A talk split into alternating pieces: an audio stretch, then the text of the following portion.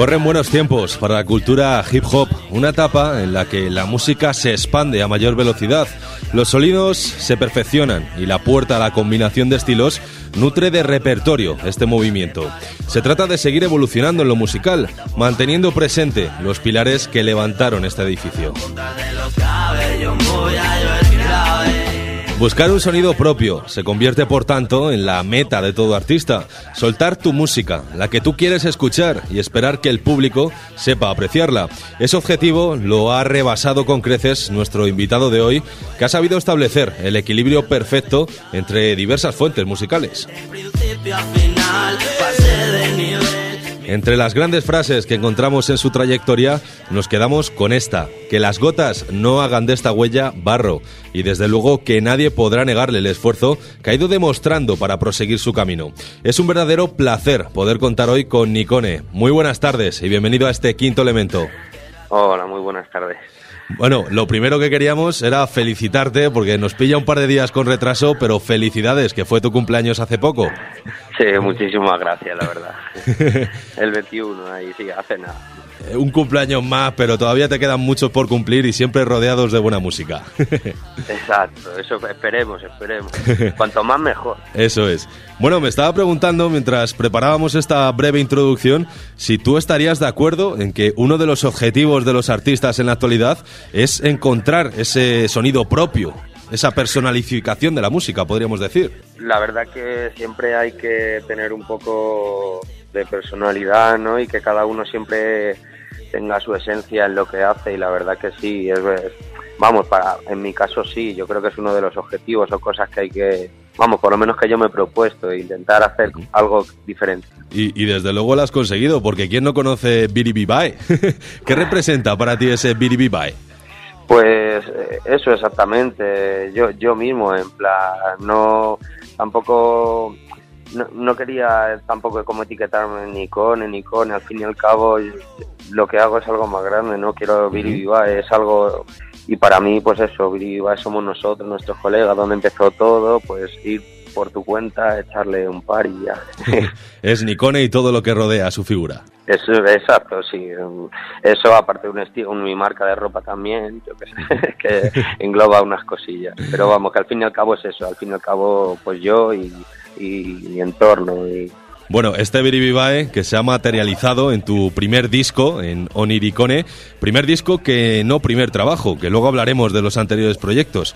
Y bueno, un trabajo que veía la luz hace apenas dos meses, más o menos, que cuenta con 15 tracks y del que nos llama la atención muchas cosas. La primera de ellas es el título, Oniricone, que si no me equivoco viene de onírico.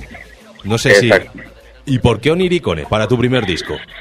Pues e, eso exactamente, porque para mí ha sido como un vamos, un sueño, ¿no? El hecho de haber podido, pues eso, empezamos donde empezamos, en el instituto, haciendo de chavales y, habiendo, vamos, sacando el primer disco con Sony y eso, pues para mí era, pues yo, es lo que quería reflejar, ¿no? Un poco de, pues esto parece un sueño, entonces, de lo onírico, oniricone, pues, pues eso.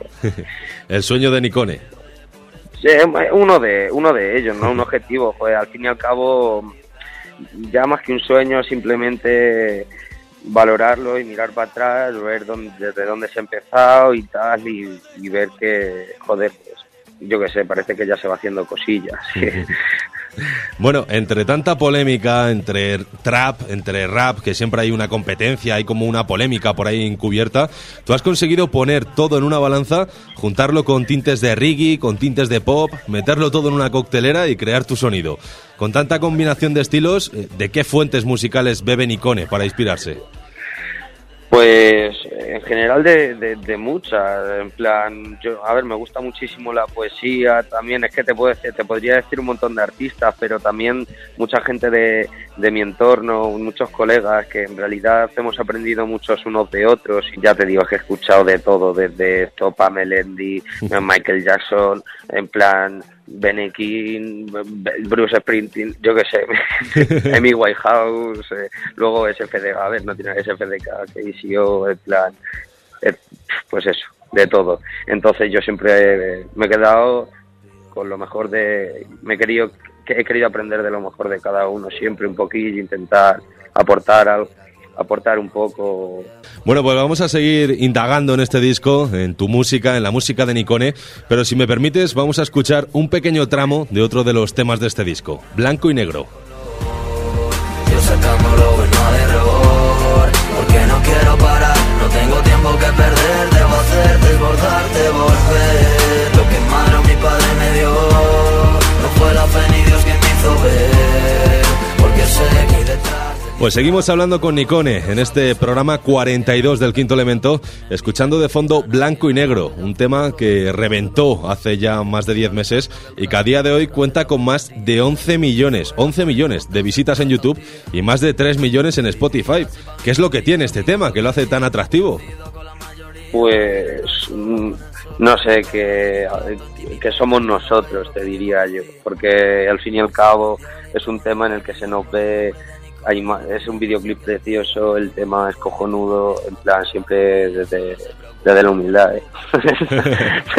Pero no, yo que sé, ha salido la, producción de Pablo Cebrián increíble. Topamos que todos eh, ha sido un trabajo precioso y, y luego en el vídeo pues eso, se nos ve a nosotros, a mi hermano, a, a a Carlos, pues, a todos mis colegas, en plan es muy yo que sé, se ve que somos, pues eso, ni más ni menos que nadie y yo creo que eso a la gente le mola y le llena, ¿sabes?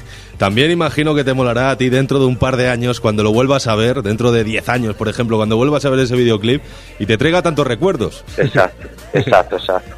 Eh, yo es, es lo que más me emocionó a mí, ¿sabes? Que al fin y al cabo es un regalo que nos han hecho a nosotros porque lo vamos a tener siempre ahí y es un es como un álbum de fotos bueno este tema también se encuentra en Oniriricone en el track 10 del disco y también nos ha sorprendido la ausencia de colaboraciones vocales en este trabajo ya que en la parte instrumental hay más repertorio pero frente al micro solo está Nicone ¿por qué decidiste que este trabajo no contara con colaboraciones?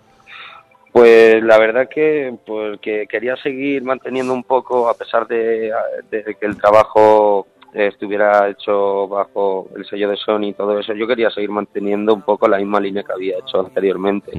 Y como tampoco he sido de hacer muchas colaboraciones y tal, pues tampoco me iba a salir de, vamos, de la línea. Entonces, ya te digo, es más que nada por seguir manteniendo un poco la misma línea que estaba haciendo hasta ahora.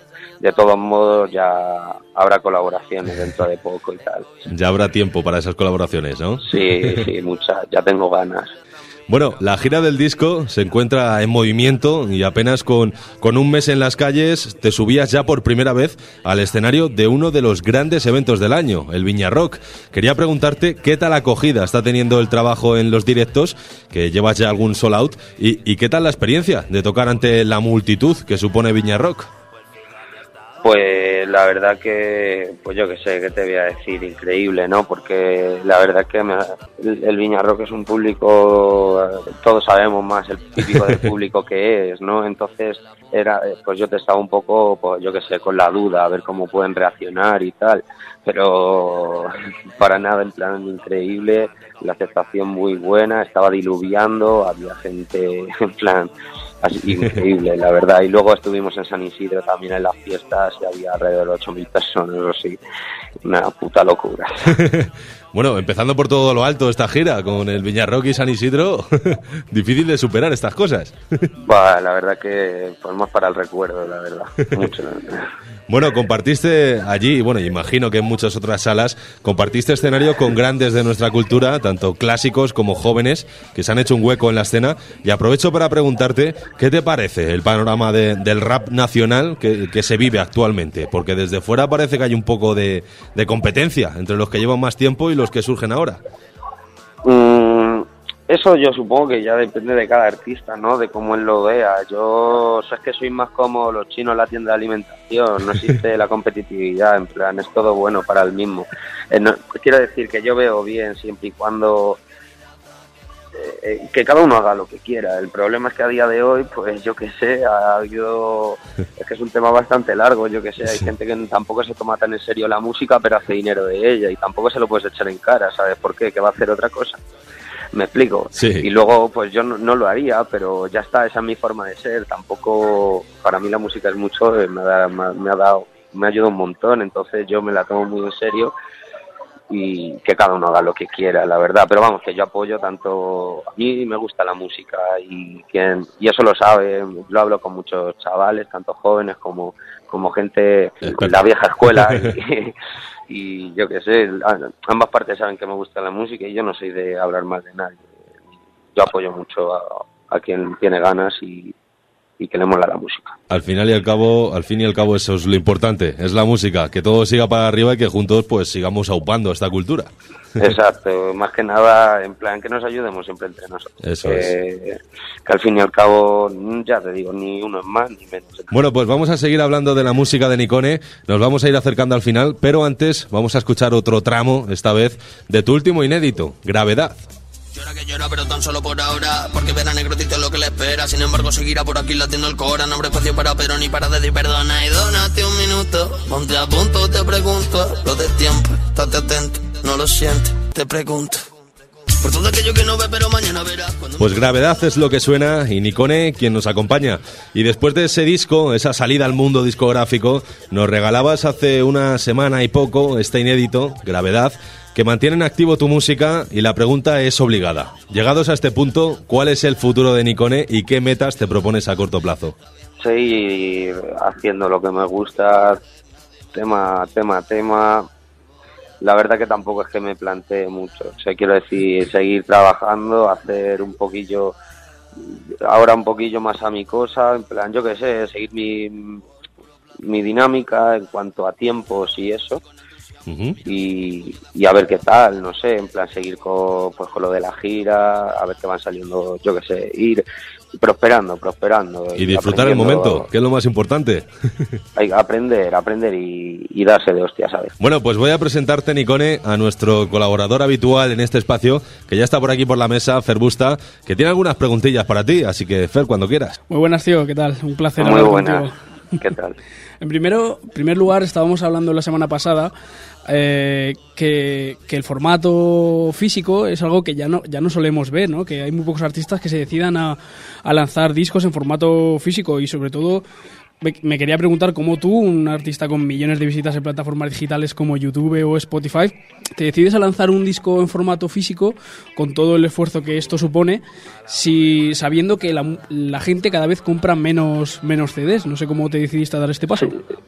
Pues tío, porque me gusta la música y no lo hice tampoco por querer venderlo, ¿sabes? Sino por el hecho de, tenerlo para mí, porque ya era hora, ¿no? Y yo qué sé, está claro que hoy en día pues es mucho más productivo eh, ni siquiera hacerlo porque todo se vende y se consume por, por internet o diferentes aplicaciones. A mí me, me gusta el formato clásico y quería tener al menos uno por lo menos uno. Y por eso, a pesar de no ser tan, no beneficia tanto ni eso, te lleva más cometuras de cabeza y tal, más trabajo. Pero vamos, yo estoy súper contento y la decisión es la correcta. Eres, eres de los nuestros. ¿Y, entonces no crees que este que estos CDs, que el formato físico esté en las últimas, que, que en un futuro pueda llegar a desaparecer? Eh, no, eso no lo creo. Quiero decir, sí lo creo, que creo, creo que a ver, eh, siempre quedará pues a la gente que nos guste, ¿no? Y tal, pero eh, está claro que no va a ser como hace 10 años que la gente que veías a los nigerianos colegas del barrio vendiendo CDs, eso ya no, en plan, me explico, incluso que ya el formato CD murió, ¿sabes? Ya, pero ya está, pues, simplemente porque hay que mirar también por el público que lo consume y también es cierto que es mucho más caro, es, está mucho más a mano tenerlo por internet, pero bueno, y da igual, y no hay tanta gente que le mole la música como para poder comprar un CD o querer comprarlo, aunque luego lo pueda escuchar. No sé, yo creo que sí, que dentro de un tiempo pues aparecerá otro formato o otra cosa, no sé, pero lo que es el CD pues desaparecerá como, a ver, como lo hemos visto. Estarán, pues, también habrá como hay vinilos ahora, pero bueno. Habrá románticos que todavía se los queden y los pidan. Exacto, que... Pero bueno, pero de eso no seremos mucho.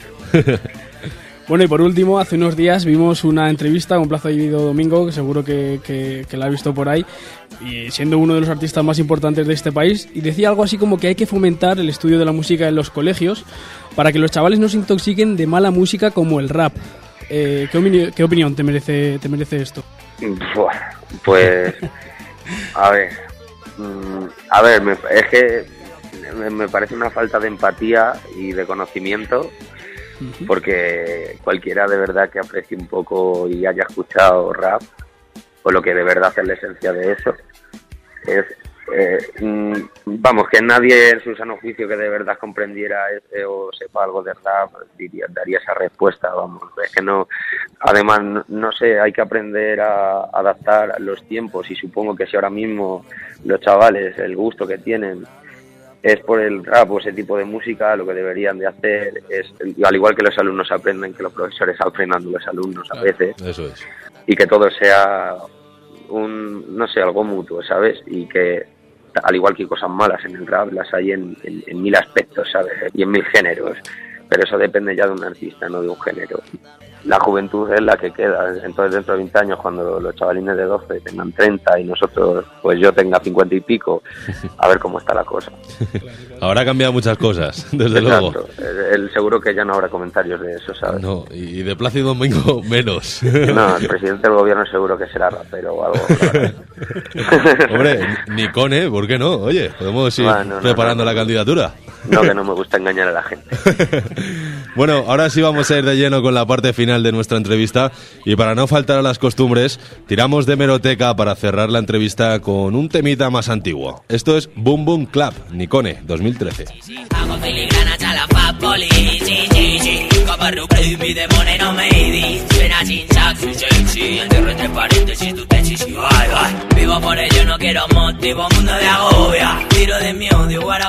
Bombón Club, que pertenece a tu primera maqueta, a Paqué, del año 2013, que lleva ya cuatro años a sus espaldas. Una etapa distinta a la que ahora te rodea, imagino.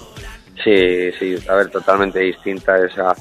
Eh, eh, fue una etapa en la que estaba en el hospital y eso, que cuando tuve cáncer y, y grabé unos temitas en el hospital y también los escribí. Y, vamos, eh, por eso también eh, toda la maqueta gira en torno, en torno a eso. Y luego la siguiente que saqué fue la de Patato, que sacó por mi padre y tal, luego Viri y luego Sol y luego la de, creo, vamos, ya no sé. ha habido una evolución continua en tus trabajos. Me tengo muchos temas, muchos, muchos temas. Entonces, yo qué sé, y muchos que están ahí tirados y que no los subo, tal, porque soy un dejado. bueno, y, ya para cerrar, ¿qué recuerdas de tus inicios en la música? ¿Cómo te picó el gusanillo de, hacer música? Pues cuando no me tomaban en serio. en plan, porque sí, en realidad tampoco. Quiero decir que la gente es muy competitiva y yo qué sé, y yo siempre he sido muy de, yo qué sé, cuando alguien me dice que no puedo, pues me, pues, pues le doy mucho, en plan me obsesiono y luego, pues bueno, distinto unas etapas, pues ya te digo, cuando estuve enfermo, pues eh, estaba, yo qué sé, en la quimio escribiendo, tal, pasó, pues yo qué sé, a escribir fue otra cosa a partir de ese punto, luego con lo de mi padre, pues más de lo mismo. Y entonces el sentido de escribir, pues al principio, pues eso, muy chavaleo, tal, no sé qué, pero luego de cuando de, verdad que he estado mal, es lo que más me ha, me ha ayudado. El recuerdo del mayor cambio a la hora de escribir fue ese pues los grandes opciones y, enfocar toda la pena en eso y ya. Bueno, pero has sabido sacar eh, cosas buenas de todas esas etapas, este disco, Niricone, que estamos hablando de él, un disco que pueden hacerse además con él a través de FNAC, para los románticos que le gustan los CDs, FNAC, el corte inglés, para los que no, iTunes, plataformas digitales, lo tienes por todos lados. bueno, y ya para despedirnos, pues nada, darte mucha suerte y esperemos verte pronto por las tarimas. Y aquí tienes tu casa para lo que necesiten, Nicone. Pues muchísimas gracias, de verdad. es un placer. ¿eh? Un placer nuestro el poder haberte tenido con nosotros en este programa. Muchísimas gracias, de verdad. Buen día, adiós. Chao. Alinear el planeta galaxia, base de aficiones no contestan tanta sed de ansia. Válgame qué paciencia.